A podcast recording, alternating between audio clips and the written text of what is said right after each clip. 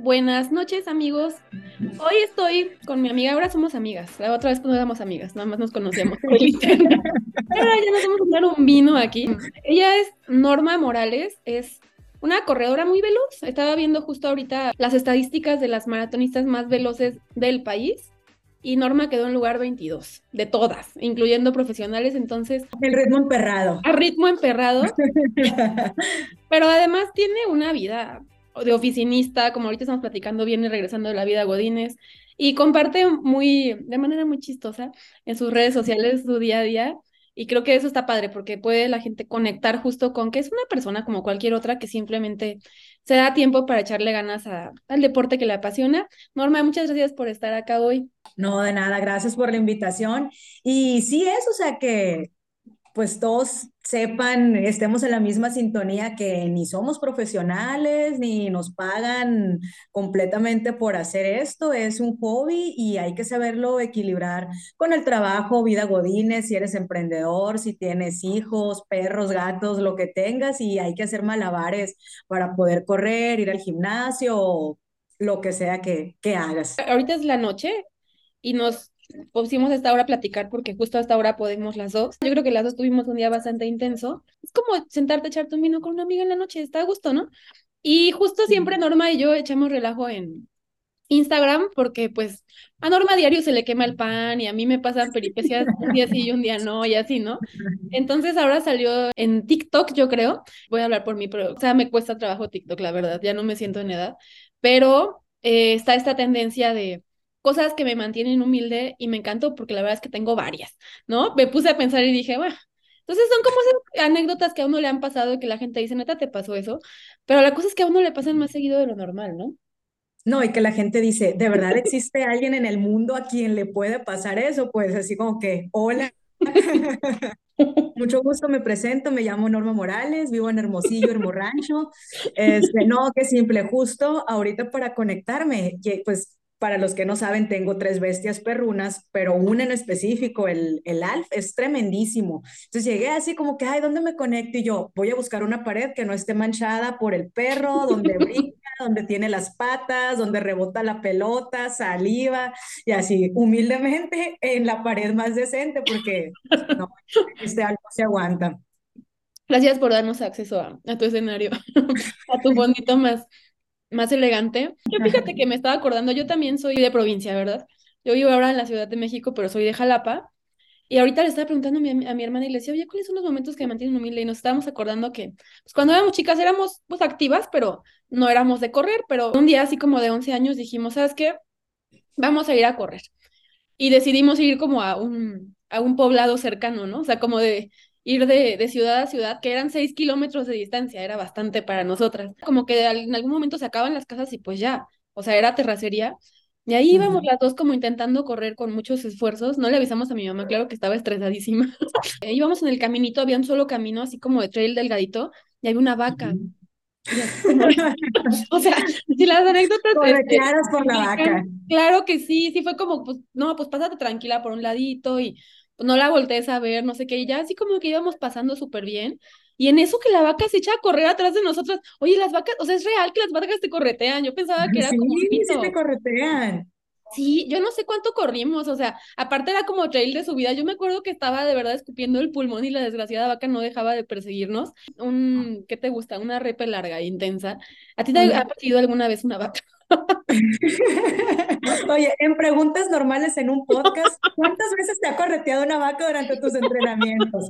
Pero mira, te diré que sí. Fíjate que con el, con el entrenador que estaba antes, era mucho de correr en terracería o hacer rutas tipo trail, no nos dejaba tanto que corriéramos en pavimento o en la calle. Y más que nada, pues porque había, había niños o había menores de edad ahí en el equipo y era de, ah, mejor una rutita más segura, controlada, sin tráfico. Claro las veces nos salió así, literal, en el camino una vaca, pero señora vaca. Y ya los más grandes, así los de la edad, de todos asustados con la vaca. Y de verdad, uno de los niños de 13 años, no menos, tendría en aquel entonces, ausentando a la vaca, así como que, ¡ush! ¡Ush! ¡Ush!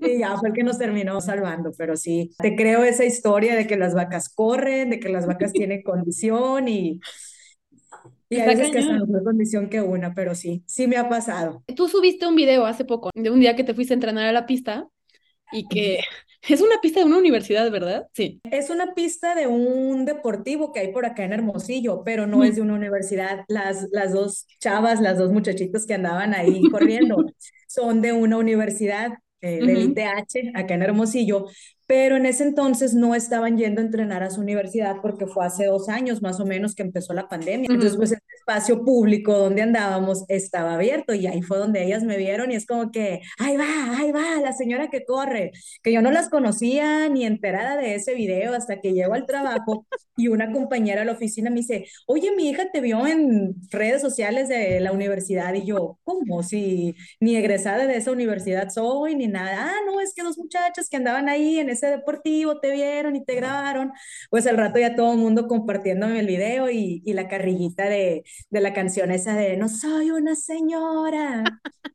Pero es que el video, para que entren en contexto, pues Norma va corriendo bastante rápido, yo creo que estabas haciendo repeticiones. Todo el mundo como que siento que estaba caminando y trotando tranqui, los que estaban en ese momento en la pista, y tú ibas a ritmo emperrado, ¿no?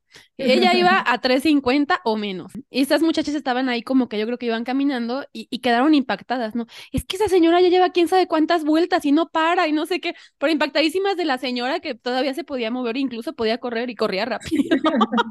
Oye, la señora que corre, yo a mis 30 31, 32 años apenas cumplidos y yo nunca Se me fuerte. señora de una manera tan fuerte. Digo, ahora ya, ya me vale. Bueno, antes también, el ser señora, pero como que siempre te da en cierto ego de, no soy señora, soy, soy, joven todavía. todavía soy una muchacha como ustedes. Y, y aún así, cuando llegue al cuarto piso, seguiré siendo una muchacha. Sí, yo me siento de 21, mira, ya ando por allá. No, no he llegado, pero me siento más cerca. Fíjate que me pasó algo similar, igual en la pista, un día en León, fui a hacer mis repeticiones en la noche y había esos chavitos chiquitos, igual de 12, 15 años, que estaban jugando fútbol en medio. Y de repente hice una repetición como muy cansada y como que me agaché para tomar aire y se me acercaron y me dijeron, señora, ¿se encuentra bien? Y yo, mensos.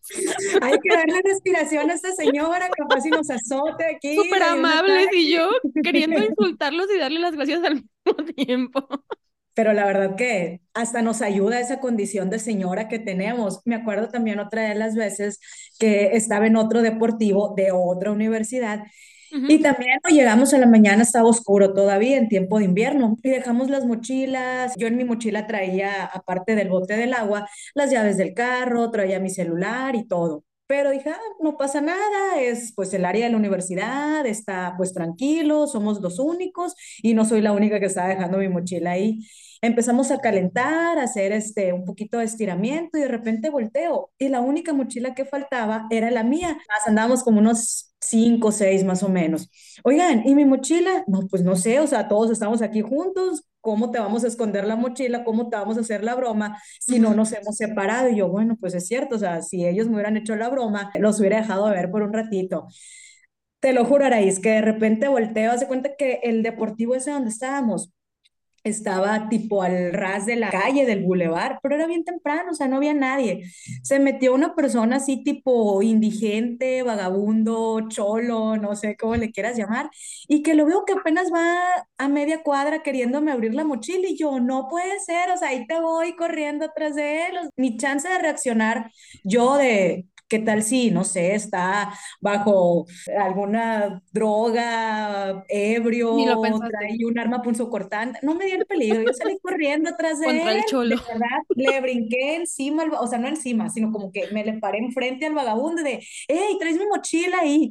Y el pobre indigente, así como que no supo ni cómo reaccionar, me dice, ay, es que yo pensé que no era de nadie la mochila, por eso la agarré, discúlpame muchacha, yo no te quise robar, yo pensé que me la había encontrado y yo estoy enojada enojada, así sin medir el peligro, con la adrenalina encima. Le digo, ¿cómo que no te diste cuenta? Estás viendo que hay cinco mochilas ahí, que somos cinco personas las que estamos corriendo. Es obvio que es de alguien. Y ya el pobre, el pobre amigo era un muchacho, así como que ya no hallaba ni cómo disculparse. Pero deja tú, yo no reclamé ni el celular, ni la cartera, ni las llaves del carro. Para mí fue mi botella de hidratación, ¿con qué crees que voy a tomar agua ahorita en las repeticiones? Es que sí, sí está cañón y sobre todo en el clima, ¿tú a qué temperatura corres? O sea. Mm, ahorita sí tenemos buen clima por ser invierno, ¿no? Pero en tiempo de calor es de regla que tienes que levantarte cuatro y media para empezar a correr a las cinco si vas a hacer un día de trote relax o vas a hacer tramos. Pero si ya estamos hablando de que vas a sacar tu fondo el fin de semana, hay quienes inclusive empiezan a las cuatro de la mañana porque para las siete el sol está insoportable y yo creo que estamos que ya para las siete a 30 grados prácticamente. Entonces, imagínate sacar un fondo de unos 30 kilómetros a esa temperatura, ¿no? Es... Sí, no sé, nosotros nos quejamos de clima, pero la verdad es que siempre es, o sea, ahorita el gran calor son 22, 24 por lo mucho, ya es así como, uy, y al mediodía, y no, ya, ya te quedaste dormido, y, o sea, y aún así está bastante decente, ¿no? Sí, está muy agradable, 22, 24. Ahorita sí estamos sufriendo un poquito el frío, o los que no son tan, tan amantes del frío, porque por ejemplo, hoy estábamos a 7 grados, se supone que mañana mm. vamos a estar a un grado, y muchos sí le sacan la vuelta de, ay, no, es que no quiero entrenar con tanto frío. yo, pues es lo bonito, que no te estés muriendo de calor, que no estés sudando, ampollado.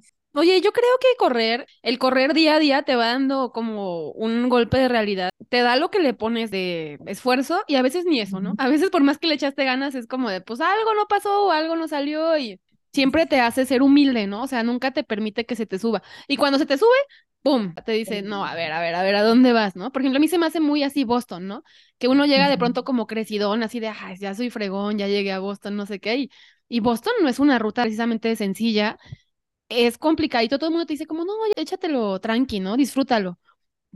Pero no hay manera de llevárselo tranqui, Boston. Yo siento que, o sea, lo hagas como lo hagas, es una ruta desafiante, ¿no? Claro, ¿Cómo lo sentiste? sí, la verdad que sí es desafiante y yo desde que empecé quería aventarme como si estuviera en tobogán de bajada, pero dije, no, me tengo que controlar porque si no me va a pasar factura más adelante, que ya me ha sucedido en otros maratones. Y yo creo que si necesitas así como que centrarte y tener tu golpe de humildad, un maratón, porque el maratón, pues ya todos los que lo hemos corrido sabemos que es impredecible, por más preparado físicamente que estés, todo puede suceder, así vayas en el kilómetro 35, no sabes qué es lo que va a pasar en esos últimos kilómetros. Y pues como lo dices, en general la corrida te mantiene humilde, siempre hay algo que te está centrando, o igual lo digo de manera personal. Hace algunos años, pues sí tenía unos kilitos de más, la verdad, y por más que yo decía, no, no me va a afectar el que esté gordita, dependiendo pues de quién lo diga y con quién te compares. Es muy subjetivo el decir estoy gordita o estoy pasadita de peso. Pero sí, la verdad lo confieso, por más que decía no me va a afectar, no estoy gordita, siempre había como que ese algo de, ay, es que no tengo cuerpo de corredora, me hacía falta como que creérmela, ¿a poco puedo correr este ritmo si traigo este peso?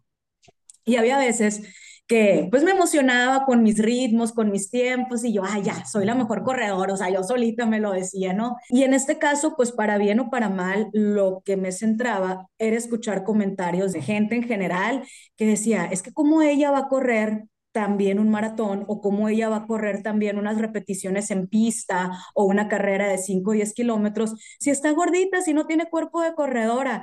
Ay, qué horror. Y por dentro sí tenía así como que sentimientos encontrados de, pues por una parte estoy trabajando en eso y por otra parte pues lo trato de tomar por el lado bueno. Me mantiene humilde o me centra de, a ver, ni te emociones con tus tiempos, ni te emociones porque corriste un 5 o un 10K así, tienes mucho por trabajar todavía y pues mucho por el cual seguirle echando ganas. Trataba de tomarlo de esa manera, pero pues sí, en definitiva, uno de los comentarios que pues, me mantienen humilde o mantuvieron en su momento fue el físico, los comentarios que podía llegar a escuchar indirectamente. Pero está cañón, ¿no? Como que hay mucha gordofobia y como a lo tonto, porque realmente es como un mito. O sea, sí es verdad que la mayoría de los atletas elite son bastante ligeros y que, bueno, cargar un poco más de peso puede ser un poco más complejo, pero no siempre es así, ¿no? O sea, vemos corredores en el fútbol americano que corren brutal y que son muy, muy, muy, muy pesados, pero son gente muy fuerte y muy atlética. O sea, como que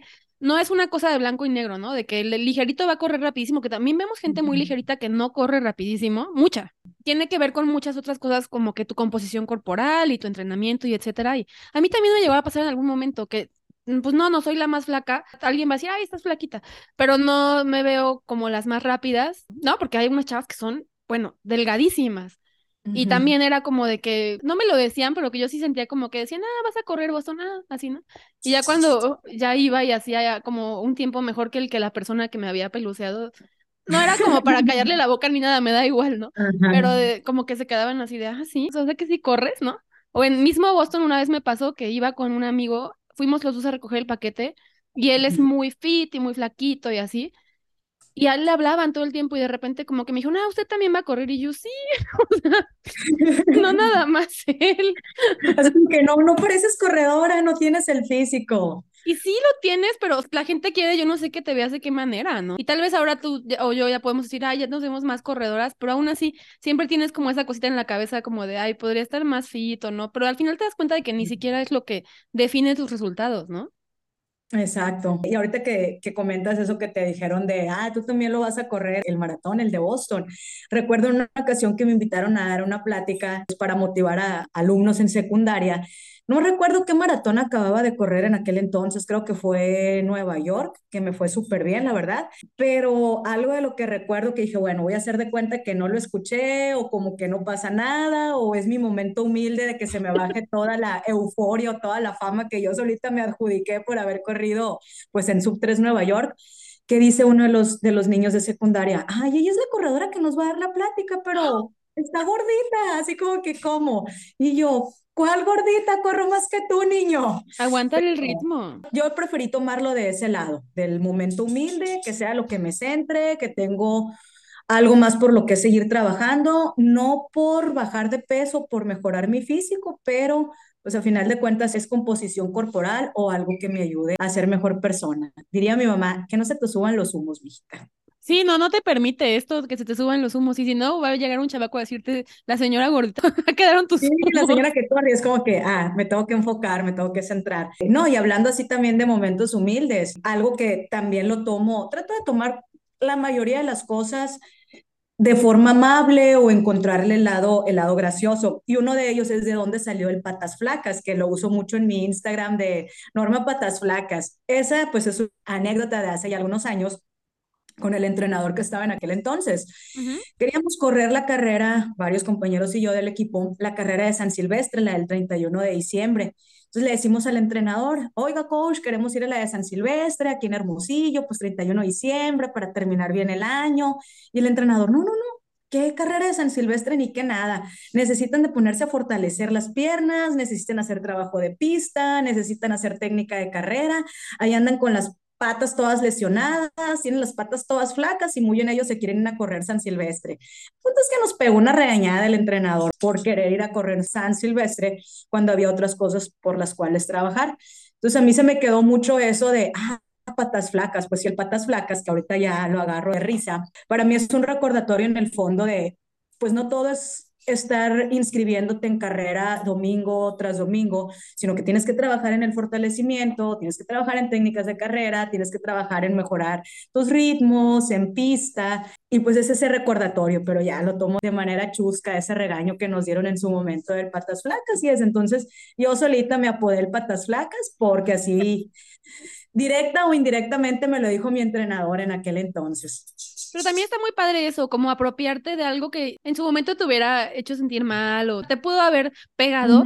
Y al contrario es como apropiárselo y decir, ok, sí, sí soy. Y además de eso, pues le echo ganas y salgo adelante. Y sí, a mí en algún momento que tuve como pues porque hay mucho hate en internet, ¿no? Entonces que tuve como más hate, sí tenía como varios apoditos y bueno, no no así como tan público como tú, pero en corto con mis amigos más cercanos, muchos de los apodos que me ponían en internet o de lo que así que se burlaban de mí como como que tal vez por ejemplo no entienden como mi trabajo, que yo pues hago hago varias cosas, ¿no? Pero no entienden como bien de qué vivo, entonces decía, no, como ella vive de la caridad de las marcas. Tengo un amigo muy cercano que me dice, ya, tú vives de la caridad de las marcas.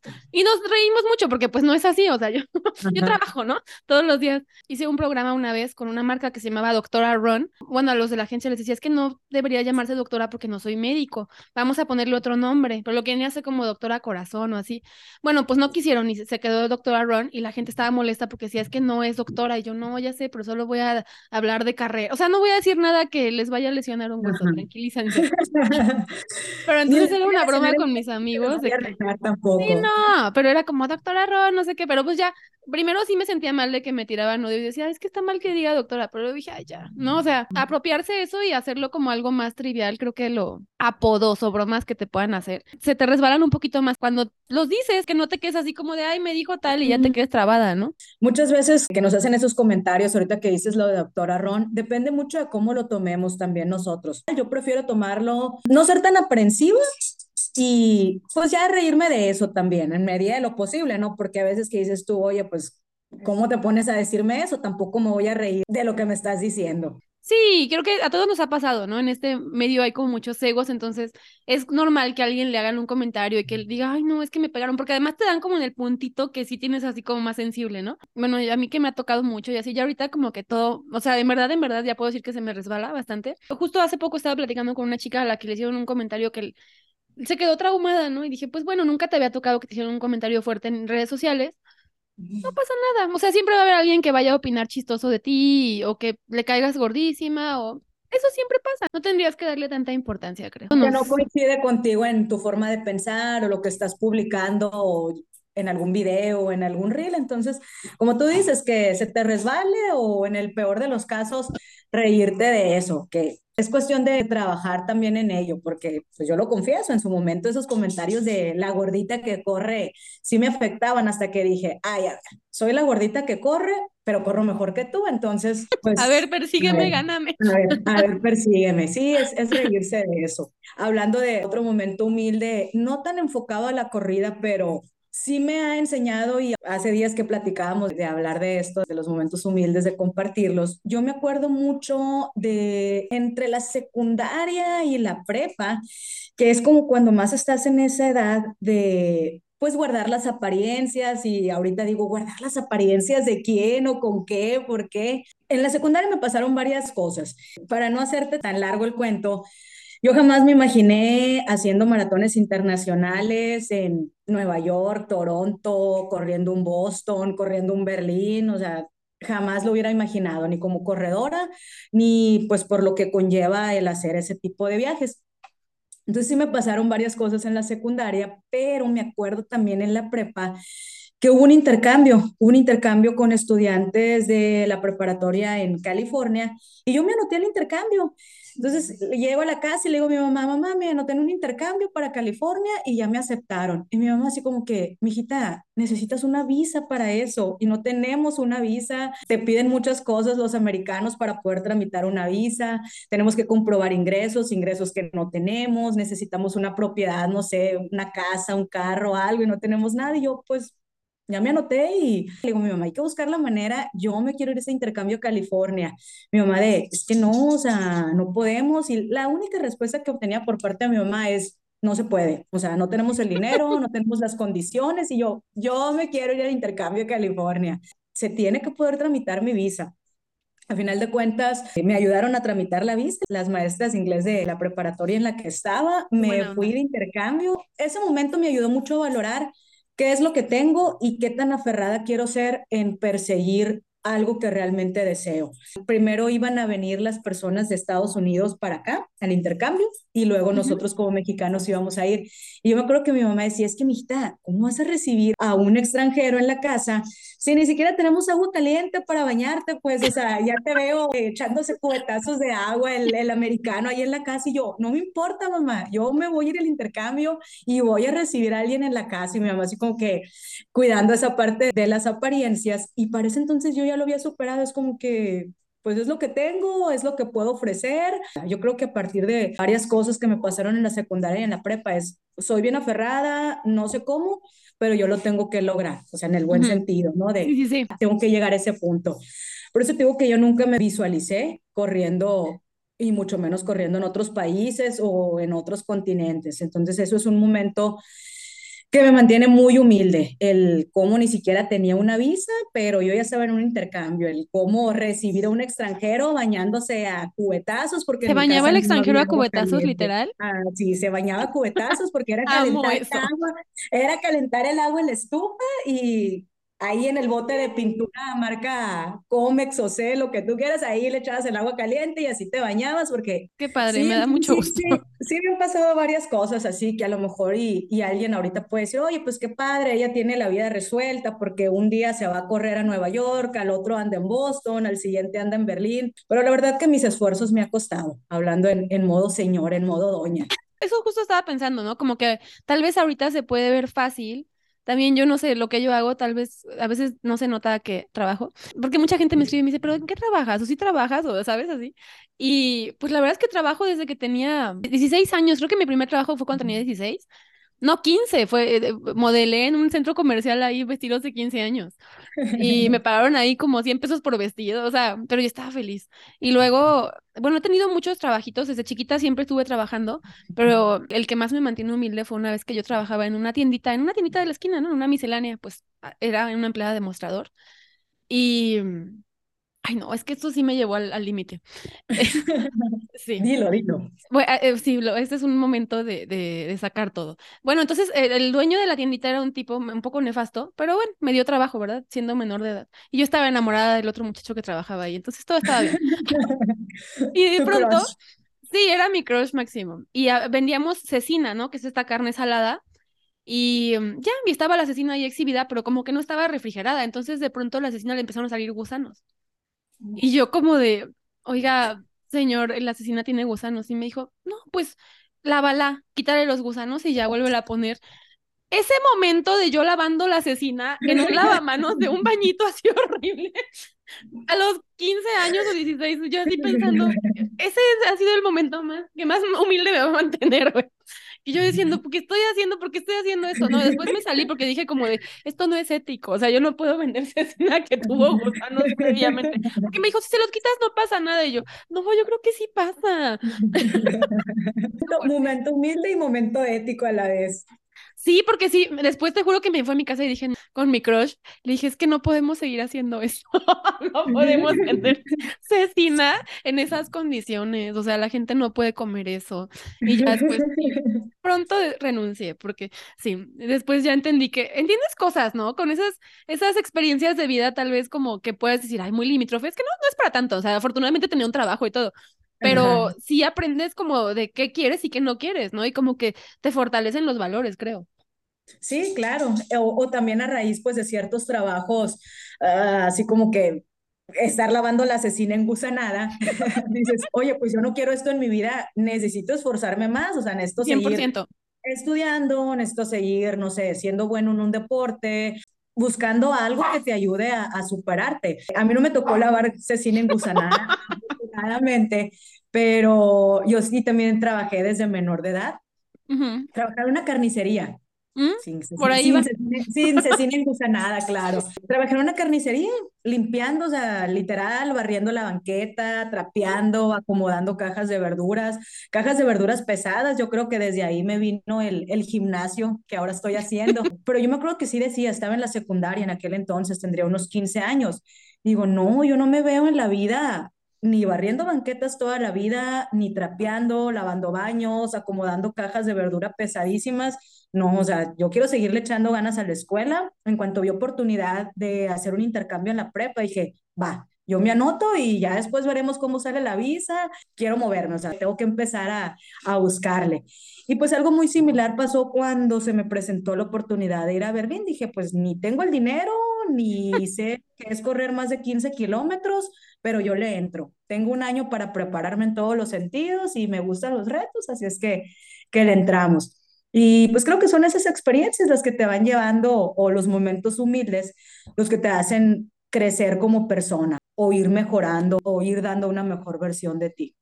Sí, yo sí creo que si tuviste, ha de ser muy bonito que todo se te dé fácil en la vida. Tampoco quiero decir que yo así como que vivir una vida difícil. No, la verdad no. Pero ha de ser muy bonito que todo fluya fácil, pero la verdad es que si tuviste momentos bajos, los altos los disfrutas muchísimo y los valoras cañón, ¿no? O sea, esos viajes que tú dices, cuando este año pasado que me invitaron a Europa, yo estaba como de, ay, me invitaron. O sea, aunque yo ya me hayan invitado antes, yo de todos modos no me la creo y digo, wow, no, estoy súper agradecida, súper emocionada.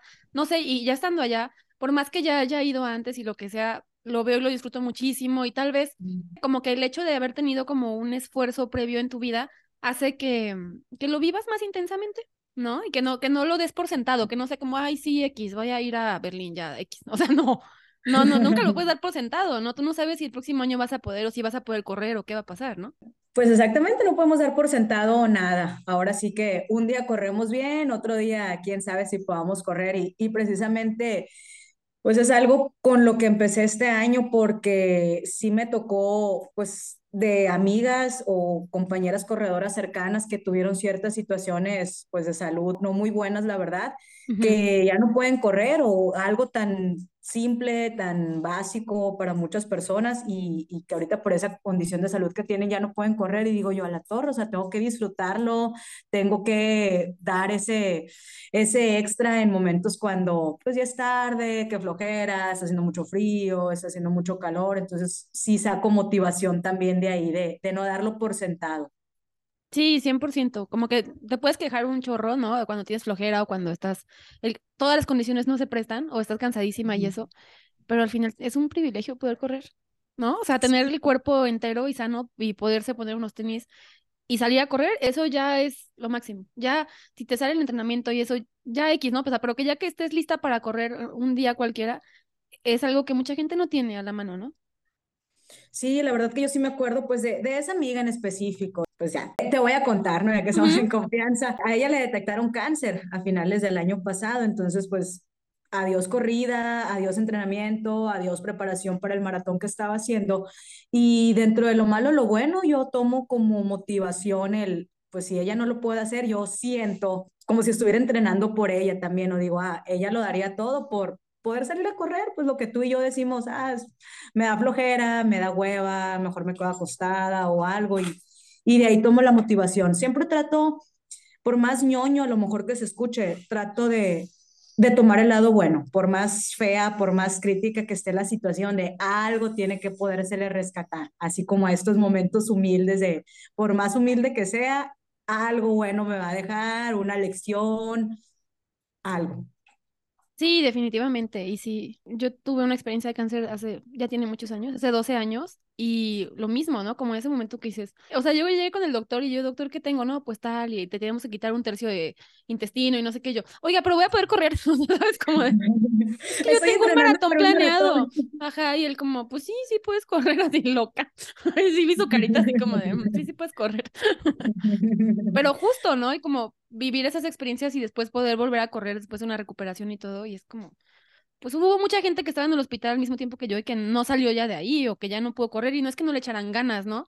Y que yo le eché más ganas, simplemente pues yo pienso que yo tuve más suerte y eso es todo, ¿no? O tal vez el mismo correr me mantuvo suficientemente sana para que cuando llegó ese momento, no fue fácil, pero pude salir adelante, pues estoy aquí, ¿no? Echando relajo contigo y no pasó nada. Sí, claro, o sea, fue otro momento de aprendizaje, quizás no un momento humilde como tal, pero pues a lo mejor de repente que tienes flojera de salir a correr o que no tienes así como que tantas ganas, te acuerdas cuando estabas pasando por esa etapa de tu vida y que deseabas salir a correr a ritmo emperrado, estar entrenando para un maratón y no podías y como que aprendes a, a valorarlo más. Así me pasa a mí, ¿no? Muchas cosas que yo hubiera querido tener en mi etapa de los 12 a los 16 años y que no las tenía y que ahora pues afortunadamente sí las tengo porque trabajé para conseguirlas. Sí, como decíamos, correr es un camino de humildad 100%, ¿no? Yo creo que mientras más años llevas en esto, más tranquila y humilde te vas poniendo, ¿no? No sé si te pasa que luego vas a una fiesta o así te encuentras a alguien que es muy nuevo corriendo y te dice, yo voy a correr un 5K y, llega con mucho orgullo que no, no lo estoy criticando, pues, pero tú como que ya te la llevas más tranquilo. Te dicen como de, ay, ella corre, tú sí, pero ya, ya ni siquiera tienes ganas de decirle, ay, sí, yo corro miles de maratones. O sea, si te pregunta, le dices, pero no es como que tú llegues así de, mira las fotos de mis carreras. Fíjate que precisamente el fin de semana estaba en una carnita asada muy sonorense por acá y otra de las compañeras que estaba ahí en la reunión le dice a otras amigas de ella que yo no conocía, ay, mira, fíjate que ella corre maratones, que es súper veloz, que así, que esto y que el otro. Y yo nada más así como que, sí, pues sí, sí, sí corro y me va bien. Pero la verdad que, pues sin presumir, no, no es que me haya pasado la euforia por correr, pero no sé, siento que estoy en una etapa que valoro más otras cosas que el estar como que presumiendo específicamente el tiempo de una carrera o yo me fui a correr a Berlín, yo me fui a correr a tal. Son experiencias que la misma corrida, como dices, te va dando y entre más tiempo pases en esto, pues vas teniendo más momentos de humildad. Cuando recién empecé a correr, me vi reflejada en esa persona emocionada, súper efusiva, corriendo unos 5 o 10 kilómetros.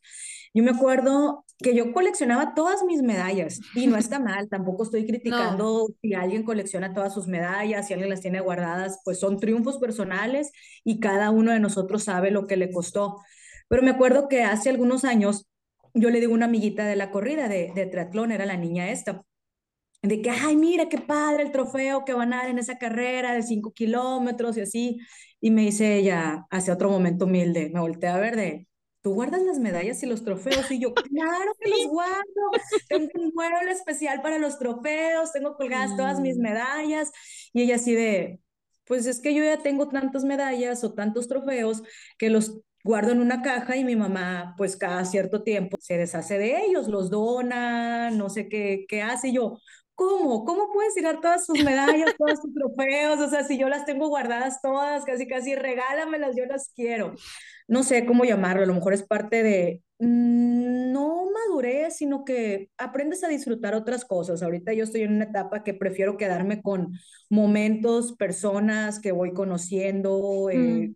lugares a los que voy pues viajando o, personas simplemente con las que hago clic en cada carrera y digo, ah, bueno, pues eso está más padre en lo personal.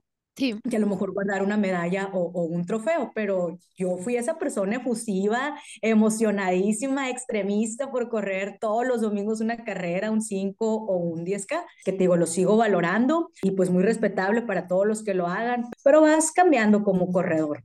Sí, como dices, yo creo que son etapas, tal cual. Si tienes mucha euforia y ganas de decirle a todo el mundo que saliste a correr un 10K, no te lo quedes callado. ¿Sabes? Yo mi primer 10K yo sentí que había corrido Juegos Olímpicos o no sé. ya todo el mundo le quería decir que había corrido un 10K y que estaba felicísima. Y había hecho una hora 15 y yo estaba, pero sentía que había hecho el récord mundial. Como que cada etapa debemos de vivirla al máximo sin, sin que nos dé pena, ¿no? Pero sí es verdad que ya ahorita, que ya llevamos unos añitos, la euforia esa que tenías contenida ya la sacaste. Como dices, te sigue apasionando muchísimo y sigue siendo parte importante de tu vida, pero tal vez no es el centro de tu vida, ¿no? Tienes otras áreas de tu vida que también te llenan mucho y que, por ejemplo, si un día te llegas a lesionar, vas a sobrellevar tu periodo de recuperación sin que te vuelvas loca, ¿no? Que a mí sí me llegó a pasar en algún momento que me lesioné y que correr el centro de mi vida casi, casi. Y yo decía, ¿qué hago? ¿Qué hago con mi vida? O sea, ¿qué hago? En serio. Yo, si yo correr es todo. Ajá, correr me balancea, correr es, o sea, es lo que yo hago, es, es casi, casi mi identidad, ¿no? Y sigue siendo parte importante de mi identidad porque mi vida gira alrededor de eso.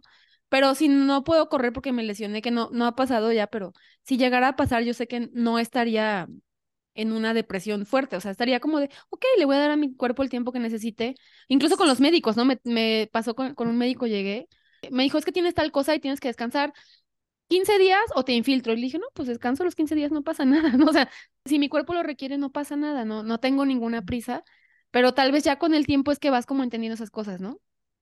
Sí, que lo aprendes pues a canalizar o aprendes a hacer otras cosas que te mantengan enfocada, eh, estable, entretenida en algo más. Creo que la mayoría hemos pasado por alguna lesión en donde hemos tenido que dejar de correr cierto tiempo, que también me ha pasado que toda mi vida o lo más importante giraba como que en torno a la corrida y de repente a la torre, una lesión que no me dejaba correr y me estaba volviendo loca, pero afortunadamente aprendí a canalizarlo, me encontré pues con gente muy buena que, que además de ayudarme en la lesión de es que no es lo único que hay, correr, o sea, puedes nadar, puedes hacer yoga, puedes hacer spinning, puedes hacer esto, puedes hacer lo otro, y aprendes como que no a frustrarte, es la palabra, a, canalizarlo.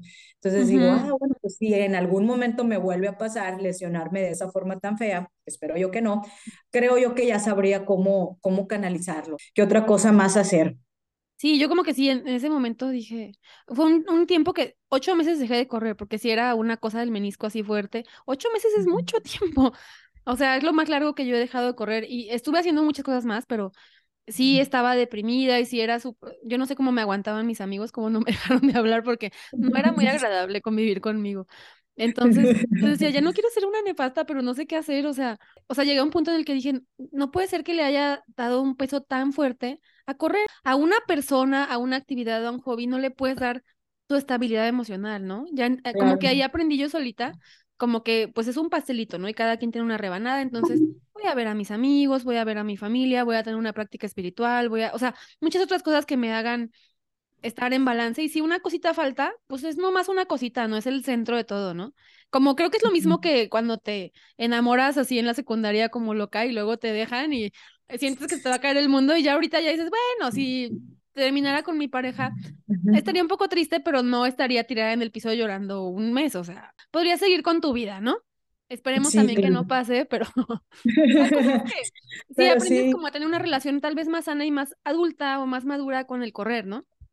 Sí, claro. Y creo que a final de cuentas todos tenemos que experimentarlo en carne propia, tanto el tener una lesión y dejar de correr por X cantidad de tiempo o el terminar con tu pareja. Que alguien más venga y te cuente de, es que no se te va a acabar el mundo porque te lesionaste y dejaste de correr tantos meses, en algún momento vas a recuperar la condición o en el caso de, del lado amoroso, alguien más va a llegar a, ocupar ese lugar o puedes estar perfectamente bien sin una pareja. Pero creo que tienes que experimentarlo, o sea, tienes que aprender o por las malas, hacer tu propia sanación espiritual para la siguiente vez que te pase, pues ya saber cómo reaccionar o, o, saber cómo tomarlo. En mi caso, pues ya me pasaron las dos cosas, tanto la ruptura amorosa como la lesión. No dejé de correr tanto tiempo, pero sí fueron dos meses muy, e intensos para mí, que se me hicieron larguísimos, pero creo que ya sabría cómo reaccionar, de cómo canalizarlo, pues que no todo gire en torno a eso. Y como dices, son partes del pastel que tienes que saber repartir y que tienes que saber equilibrar. A mí sí me ha escrito como varias personas, de repente, no sé, como que les dan ganas de contarme su vida, aunque no me conozcan, que, se los agradezco. Hoy me escribió una chica y me dijo, es que yo dejé de correr mucho tiempo, o sea, de qué años, porque a mi pareja le parecía que era ridículo y no le parecía bien, era una relación muy tóxica y apenas estoy volviendo y me siento muy mal porque tres kilómetros y me bofeo horrible y es lo más que puedo, pero pues ni modo, así voy poco a poco y pues, pues también está cañón, ¿no? Tu relación le implicó dejar de correr y ahora va regresando. Entonces, esa gente que te cuenta, que, que tienen la confianza de contarme eso aunque no los conozca, como que sepan que nos pasó también, ¿no? O sea, tal vez no en ese mismo esquema, pero nos pasó algo similar en algún momento es parte de la vida, no pasa nada, no es como que te rompen el corazón no tienes un problema emocional fuerte y al otro día estás como titán ahí en la pista a las 4 de la mañana. Probablemente si un día fue difícil para ti emocionalmente, pues al otro día no vas a estar al 100 y es normal, ¿no? Eres una persona, no una máquina. Oye, Araís, o vas a estar en la pista llorando, pero vas a estar ahí en la pista, o sea, dependiendo de qué tan intensa seas. Oye, parece chiste, pero esa anécdota, te lo confieso, a mí me pasó. Ahora sí que puedo tomarlo de motivación, reírme o lo que tú quieras, hablando en confianza acá entre nos y con todas las personas que escuchen el podcast más adelante. Pero yo venía de una relación de casi seis años de noviazgo, entonces para mí, Larga. malamente, todo mi mundo giraba en torno pues a esa persona y de repente pues adiós relación de seis años, se acabó y uno de los factores que influyó entre muchas otras cosas fue el de la corrida. Fue cuando yo empezaba a correr más, así como que ya tenía planes de hacer un medio maratón, ni siquiera estaba hablando de maratón. Empecé con un entrenador más formal y pues casi casi fue o la corrida o yo hablando de mi expareja, y yo así como que, bueno, pues ya estamos chocando en muchas cosas, mejor ahí la dejamos. Yo bien valiente, ¿no? Ahí la dejamos. y a la hora de la hora, pues así como que, no, no, no, no lo decía en serio, o sea, no quería que esto se acabara. No, espérate, regrésate. yo nomás quería así como que pelear un ratito. Bueno, pues a final de cuentas no, no hay vuelta atrás, y yo me acuerdo que me dije a mí misma, a ver, Tú querías correr, tú querías demostrar otras cosas con la corrida, estabas enfocando, pues estabas apostándole mucho a esto de la corrida, entonces así llorando, pero vamos a seguir entrenando, vamos a canalizar pues esa parte. Y yo sí tengo un recuerdo en, la única pista de tartán que teníamos en aquel entonces en Hermosillo entrenando, así de que 6 de la mañana, voy a hacer mis repeticiones, no me importa que no me salgan los ritmos, se me salían solas las lágrimas, pero yo entrenando de, a ver, ya, es lo que sigue, siguiente paso, vamos a continuar, vamos a entrenar y como le decías ahorita, ya con levantarte a correr, con que sea pues su manera de, de estar en paz o, o, de canalizar ciertas emociones, pues ya con eso. Pues ya depende de cada quien, ¿no? Cómo lo canalizas, pero en mi caso fue así, con las lágrimas en la cara, pero yo me voy a correr para canalizarlo todo. Y pues tiempo después, ¿quién lo iba a decir, no? Que iba a terminar corriendo un maratón en el otro lado del mundo y que me iba a intensiar con esto pero de una manera más sana, de una manera más saludable. Ya después empiezo al mucho tiempo otra relación y ahorita siento que tengo un equilibrio entre la corrida, el trabajo, mis amigos, mi pareja, mi familia. A final de cuentas entendí que pues que todo pasó por algo, por más trillado que suene. Entonces, si alguien anda en esa parte de la ruptura amorosa, no pasa nada. Sí, yo también, por supuesto que he corrido llorando, o sea, de que yo he corrido llorando por muchachos, pero como que cuando yo me estoy triste, siento que sí me da para abajo muchísimo, ¿no? Ya no me pasa, la verdad, pero me gustaba más cuando estaba enojada porque me daba mucha fuerza y me iba a la pista, ¿no? Y cuando estaba triste era como, ay, como que me chupaba la energía. Pero una vez, cuando se murió mi abuelita, tenía un 10K de princesas, como que correr también te saca muchas emociones, ¿no? Te pone como toda flor de piel. Y de pronto yo iba así de, ¡Ah! eso que no puedes ni siquiera respirar. Y una que mujer. sí, yo, o sea, crucé la meta así, ¡ah! así horrible. Y una mujer que trabaja en, la, en las carreras que conozco hace años fue así, ¿cómo estás bien? ¿Te lastimaste? Y yo, es que mi abuelita. Ay, no, pobre. O sea, el drama de mi abuelita le tocó a esa pobre que ni, ni la tenía del entierro, la verdad, literal. Pero también qué padre cómo te sirve tanto de canalizar esas emociones. Alguna vez alguien me dijo, ¿no? Como cualquier emoción buena o mala, la puedes como exponenciar el correr, ¿no? O sea, si estás súper feliz, sales a correr y te sale padrísimo. Si estás triste, sales a correr y te sientes mejor, ¿no? El sábado fui a correr con un amigo que estaba muy triste y que no quería salir de su casa y que tuvo una situación reciente y le dije, órale, vámonos a correr. Y me pareció impresionante cómo, o sea, cuando nos vimos, él estaba llorando. Fue, empezamos a correr y cuando llevamos como a la mitad, el hombre, o sea, en vez de estar hecho bola, estaba ya derechito y estaba sonriendo y dije, ¿qué onda? O sea, cómo la endorfina se le nota en el cuerpo a una persona. ¿No? Y al final me decía, me siento súper contento, no sé qué, yo. No dejes de correr diario, ¿no? De aquí a que se resuelva tu asunto, tú síguele, síguele, porque es una manera que tenemos como de, pues de mantener la salud mental. Definitivamente, pues no sustituye ni al médico ni a la terapia. Que, que, pues en algunos episodios específicos necesitamos, pero sí, te sirve, como lo decías ahorita, si estás feliz, pues tu entrenamiento te sale bien, si estás enojado, canalizas como que ese enojo, esa ira, esa frustración en que me salgan bien los ritmos. Y si estás triste, pues a lo mejor no te sale un ritmo emperrado, diría yo, pero te vas sintiendo bien en la corrida. Ahora sí que lo corres a sensaciones y a lo que el cuerpo te diga y terminas estando mucho mejor. Me ha tocado estar en todos los momentos enojada, triste, feliz, muy feliz, muy triste, muy enojada y siempre he encontrado la manera manera de, equilibrar la corrida y, y pues feliz ahora. Que se venga la siguiente ruptura amorosa. Ah, no, ¿verdad? No, espérate. Estamos bien. es broma. ¿Quieres ver el mundo arder? No, no es cierto, es broma, es broma. No, todo bien, todo bien, así lo dejamos. Y no sé si tienes un momento más que nos quieras platicar, de lo que sea, que te mantuvo humilde. Eh, híjola, ya no sé diferenciar entre si es mi momento humilde o si es mi momento chusco. La verdad que soy súper despistada en ubicaciones en general, pero algo en contra que tengo, porque ya estoy trabajando en ello, es que no sé hablar inglés. Entonces, yo de anotada, así como en la prepa, de me quiero ir de intercambio sin tener visa, pues así la norma Morales. Y, ajá, así la norma Morales. Se quiere ir a correr maratones a otros países sin saber hablar inglés. Entonces, pues el no saber inglés y el no tener una buena sentido de la ubicación, definitivamente no. No es buena combinación. Maratón que he ido a correr, maratón en el que me pierdo, llámese Berlín, Nueva York, Boston, Chicago, en todos me he perdido, pero ya, ya estoy trabajando en esa parte del inglés y del sentido de la ubicación. Son cosas que dices, ¿cómo es posible que a alguien le pase eso? El año pasado corriendo en Toronto. Ajá me quedé en un hostal. Y yo en súper despistada no sabía o no me di cuenta que las toallas, pues las toallas de baño con las que te secas cuando te bañas, están en tu cuarto, encima de la cama, junto con las sábanas. Yo me meto al baño después del maratón, me voy a quitarme pues todo el sudor, toda la sal del maratón y a la hora de salir del baño, así como que, ¿y dónde están las toallas aquí? Volteo para todos lados, no veo ninguna toallas, agarro unas toallas así, de este tamañito para secarme, yo así como sin nada, secándome la cara, secándome el cuerpo y al ratito veo un letrero, tapete de pies. letrero, eran las toallas de los pies, por supuesto, y yo secándome, pues se me cayó la euforia de mi PR en Canadá, a correr mi primera vez en Canadá, mi primera vez en Toronto, mejorando PR, la primera mexicana en cruzar la meta y toma tu PR, te está secando la cara con los pies de quién sabe quién. Yo lo viví, yo lo viví. O sea, sí te puedo confesar que leí, pero la verdad esa vez como que olvidé la toalla adentro o algo así. Dije, ay, ya me voy, perdónenme la vida, pero seguramente está muy bien lavada. Y ese fue en Estados Unidos, en Chicago, creo que dije, me voy a sacar con el tapete de pies tantito.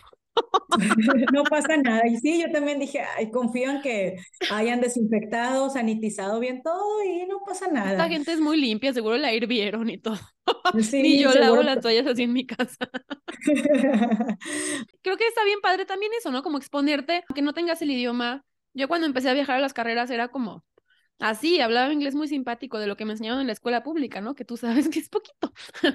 Pero pues yo dije, vámonos y ya lo que sea, ¿no? Y es muy chistoso ir sola a un viaje internacional sin saber muy bien el idioma y aventarte, pero es muy padre, ¿no? Porque te va fortaleciendo también mucho el carácter, creo.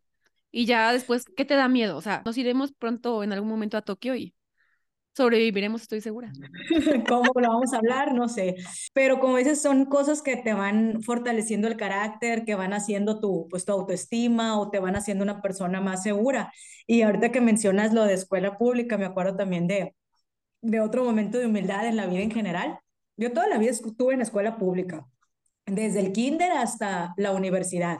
Y pues tú sabes que en la escuela pública, o por lo menos aquí en Hermosillo, no sé, ahí en Ciudad de México, no te enseñan el inglés. O sea, tú no tienes un kinder, una primaria donde no hay inglés. A partir de secundaria empieza el inglés, pero así de súper mega básico, o sea, prácticamente nada.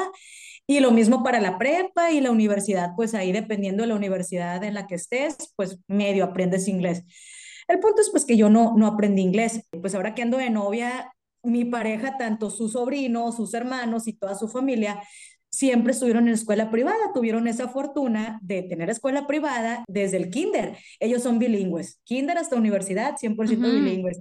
Y en una de las ocasiones, en una comida familiar, uno de los sobrinitos dice así como que, tía Norma, es que ¿cómo es posible que no sepas hablar inglés? O sea, ¿cómo que no sabes? Y yo, ah, mijito, es que en las escuelas públicas no te enseñan inglés desde el kinder, te empiezan a, a enseñar un segundo idioma a partir de la secundaria, a partir de la prepa, pero no es como tú, que llevas la mitad de tus materias en inglés 100% y la otra mitad las llevas en español. El inglés es una materia adicional donde tiene 50 minutos, a lo mejor tres veces al día de, ese idioma. Y el niño así como que en shock de, ¿cómo? Tú estuviste en escuela pública, tus papás no te pudieron tener en una escuela donde hablaban inglés. No, y mi amor. Que, todos nacimos con esa fortuna. Y ya como que se le quedó, el niño tiene menos de 10 años.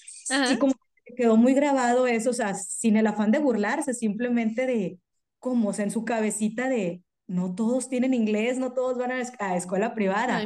Y ya semanas, meses después, algo así como que, ay, pero la tía Norma explíquenle, porque ella estuvo en la escuela pública y ella no sabe hablar inglés, así como que, ay, pobrecita, o tía Norma, en tu escuela pública te enseñaron a deletrear, o tía Norma, en tu escuela pública te enseñaron eso, y hasta que los papás hablaron con él de, mijito, o sea, no lo dices en mala onda, pero no puedes ir por la vida haciendo esos comentarios, no todos tenemos la misma oportunidad en la vida, y yo, lo tomo por el lado amable y me pongo las pilas aprendiendo inglés. Pero aquí andamos, la verdad a mí me da mucho orgullo porque yo digo, mira, yo tenía a mi cargo personas que habían estudiado en el extranjero y todo, que de pronto yo les estaba corrigiendo el inglés y decía, ¡Ah!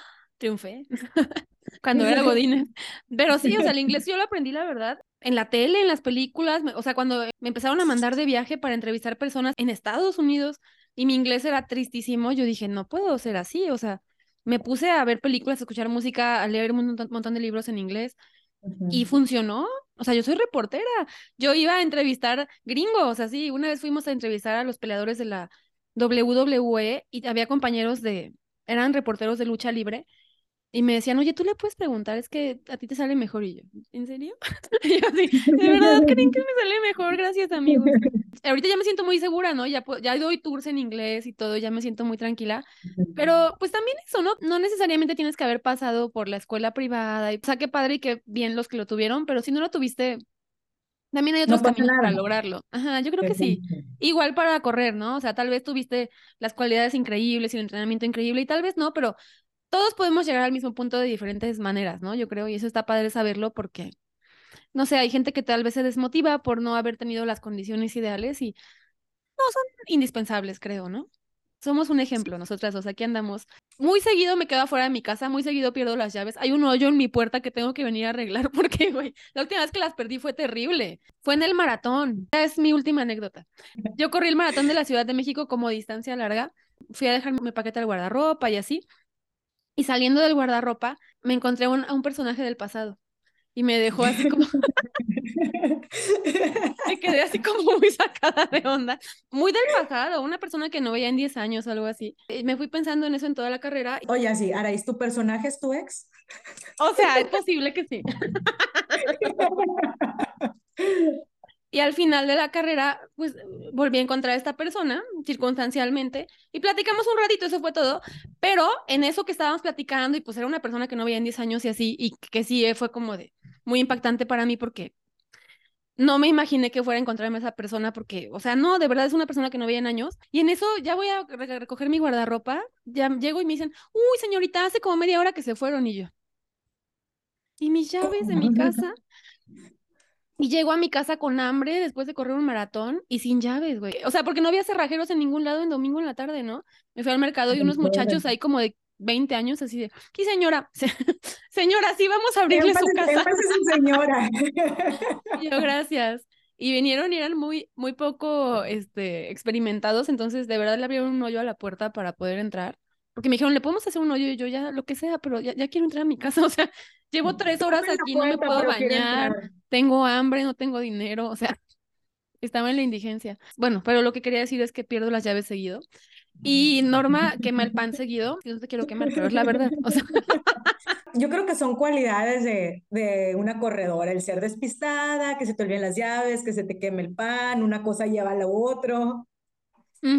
Pero pones atención en otras cosas. Yo pienso que yo le resto atención a las llaves porque le pongo atención al entrenamiento. No sé, otra cosa. ¿No, ¿No crees eso? Yo te veo muy enfocada en tu entrenamiento, ¿no? Más que otras personas que no queman el pan. fíjate que de hecho, ahorita que dices, te veo muy enfocada en el, en el entrenamiento. A mí me pasa seguida acá en Hermosillo. Yo corro y de verdad que soy así como un caballito, casi casi. O sea, yo voy corriendo así y tú me puedes pasar por aquí, por aquí y saludar, gritarme, Norma, hey, patas flacas.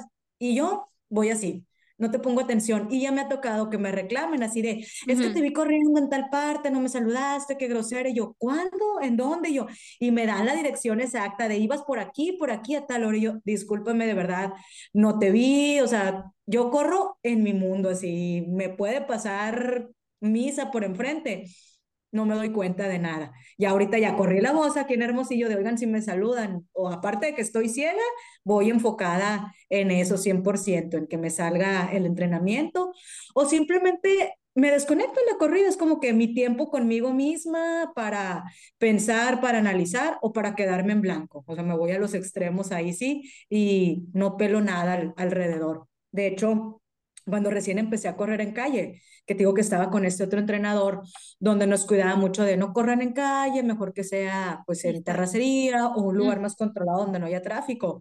Me dice una amiga, es que me da miedo que corras en calle porque vas tan metida en tu mundo que siento que te vas a atravesar una calle, un bulevar, un cruce y te van a atropellar, mis, o sea, se supone que tienes la preferencia tú como peatón pero les vale, te van a atropellar, de verdad, me dice, no te separes de mí porque algo te va a pasar, un accidente, o sea, no puedes ir tan desconectada o tan campante corriendo en la calle porque los accidentes pasan. Y yo así, no te preocupes, no pasa nada, relájate. afortunadamente nunca he tenido un accidente, pero sí, sí hay que estar bien alerta. No nos podemos desconectar tanto. Yo sí tuve un accidente, pero esa es otra historia. Pero no puede decir que te pasó un alto. No, no, es como momento humilde. Eso no fue por mi culpa, ¿no? Ese fue un sonso que se pasó un alto. Pero sí, amigos, para, para finalizar nuestra plática, que la verdad estoy muy a gusto, ya se me acabó el vinito, pero solo era poquito, no piensen que me lo acabé la botella, la verdad ya me quedaba muy poquito de la botella. Creo que al final del día, mantenernos humildes como corredores nos hace disfrutarlo más, ¿no? Y no llegar a esos puntos en los que yo he visto gente que está muy estresada porque no está logrando el resultado que piensa que debería para llenarle el ojo a alguien más, o se exigen horrible, o ya sabes que se están estresando demasiado porque ellos piensan que llegarían llegar a tal lado, o porque piensan que no son lo suficientemente buenos para considerarse corredores o si callamos un poquito el ego y le hacemos menos caso, nos la podemos pasar mejor. Finalmente hacemos esto por porque nos gusta.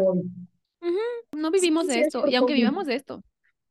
Exacto, sí, no tenemos que demostrarle nada a nadie. Y ahorita que dices eso de quedar bien con alguien o tener que demostrar algo, yo me acuerdo cuando recién empecé a correr, igual los maratones, me intencié. Yo así como que, ah, ya corrí mi primer maratón, quiero hacer otro. Hice en el primer año cuatro maratones.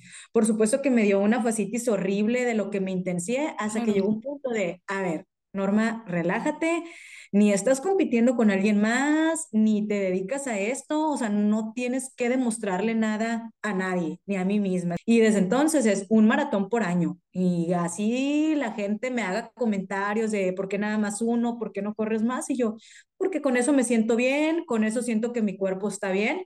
Prefiero prepararme bien para un solo maratón en el año y exigirle, pero sanamente a mi cuerpo, pero uno. Más de eso, ya sé que me puedo lesionar sale contraproducente, entonces no me voy a exigir, no voy a tratar de demostrar algo que, pues, que no tiene caso. O algo y creo que, cada vez hay más como presión social, ¿no? O sea, o sea, cada vez hay más personas generando contenido en redes sociales y, y corriendo 85 maratones al año y en cada cual, eh, uno triunfando más. Y yo digo, wow, o sea, porque además, además hay muchos que ya son muy chiquitos, ¿no? Que digo, este chavo tiene 21 años, ya está corriendo rapidísimo y se me hace espectacular, pero bueno, está padre como decir, lo admiro, y, pero yo sigo en mi plan, ¿no? O sea, como tú dices, yo, este año, por ejemplo, yo dije un maratón y ya está, o sea, porque además, claro que después de muchos maratones, yo llevo 33, ya pesa, o sea, claro que llevar tres, el año pasado tres, yo dije, ya, o sea, no puedes decir que no te cansa. Puedo salir a las redes sociales y decir, estoy perfecta, pero no es cierto. O sea, no voy a decir eso. Mejor ser honesto y decir, no, la verdad sí estoy cansadísima, me voy a esperar hasta octubre próximo para hacer Chicago y ya está, ¿no? Y no pasa nada, no dejas de ser una buen buena corredora o, no sé, no pierdes vigencia en este mundo, ¿no?